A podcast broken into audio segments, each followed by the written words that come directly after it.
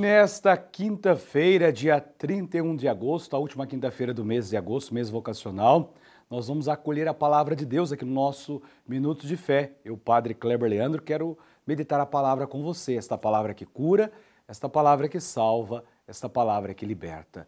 Do Evangelho segundo Mateus. Naquele tempo, disse Jesus aos seus discípulos: Ficai atentos porque não sabeis em que dia virá o Senhor. Compreendei bem isto: se o dono da casa soubesse a que horas viria o ladrão, certamente vigiaria e não deixaria que a sua casa fosse arrombada. Por isso, também vós, ficai preparados, porque, na hora em que menos pensais, o filho do homem virá. Qual é o empregado fiel e prudente que o Senhor colocou como responsável pelos demais empregados para lhes dar alimento na hora certa? Feliz o empregado cujo Senhor encontrar agindo assim quando voltar. Em verdade, eu vos digo, ele lhe confiará a administração de todos os seus bens.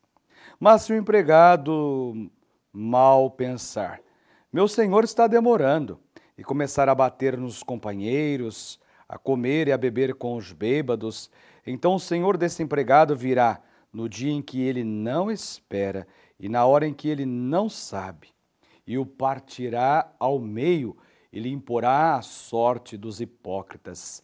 Ali haverá choro e ranger de dentes. Palavra da salvação. Glória a vós, Senhor. Jesus, neste Evangelho, nos adverte a estarmos preparados. Vigiai e orai, pois não sabeis o dia e a hora em que o Senhor virá. É uma advertência para nós que talvez pensamos: ah, o Senhor está demorando, ah, o Senhor está demorando para voltar, e a segunda vinda gloriosa. E começamos a viver uma vida desenfreada, sem os critérios e os valores do reino. Portanto, o Senhor adverte, pois ele vai chegar a qualquer momento. Né? Assim, a qualquer hora, o Senhor pode voltar. E como o Senhor vai nos encontrar? Portanto, a palavra de Deus, ela atua em nós, age em nós e nos chama a atenção para esta vigilância, para essa preparação. Portanto, ficai preparados, pois não sabeis o dia e a hora em que o Senhor virá. Se o dono da casa soubesse a que hora o ladrão viria, certamente estaria preparado, estaria atento, estaria vigilante, e o Senhor vai voltar. E assim, nosso coração deve estar preparado nesse dia com a santidade com a justiça diante de Deus. Portanto, se o Senhor voltasse hoje, como estaria o teu coração? Como estaria a tua vida? Como você se apresentaria diante do Senhor? No juízo final, na segunda vinda gloriosa ou no juízo particular, se você hoje, hoje fosse ao encontro do Senhor, como você apresentaria? Como estariam as suas mãos? Como estaria o seu coração?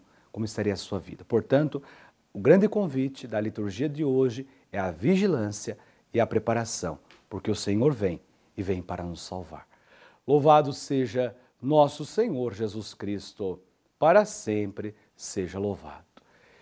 E desça sobre vós sobre a sua família, sobre a sua casa, sobre o seu trabalho, sobre esta quinta-feira, a benção, a saúde, a proteção e a paz do Deus que é todo-poderoso, o Pai, o Filho e o Espírito Santo.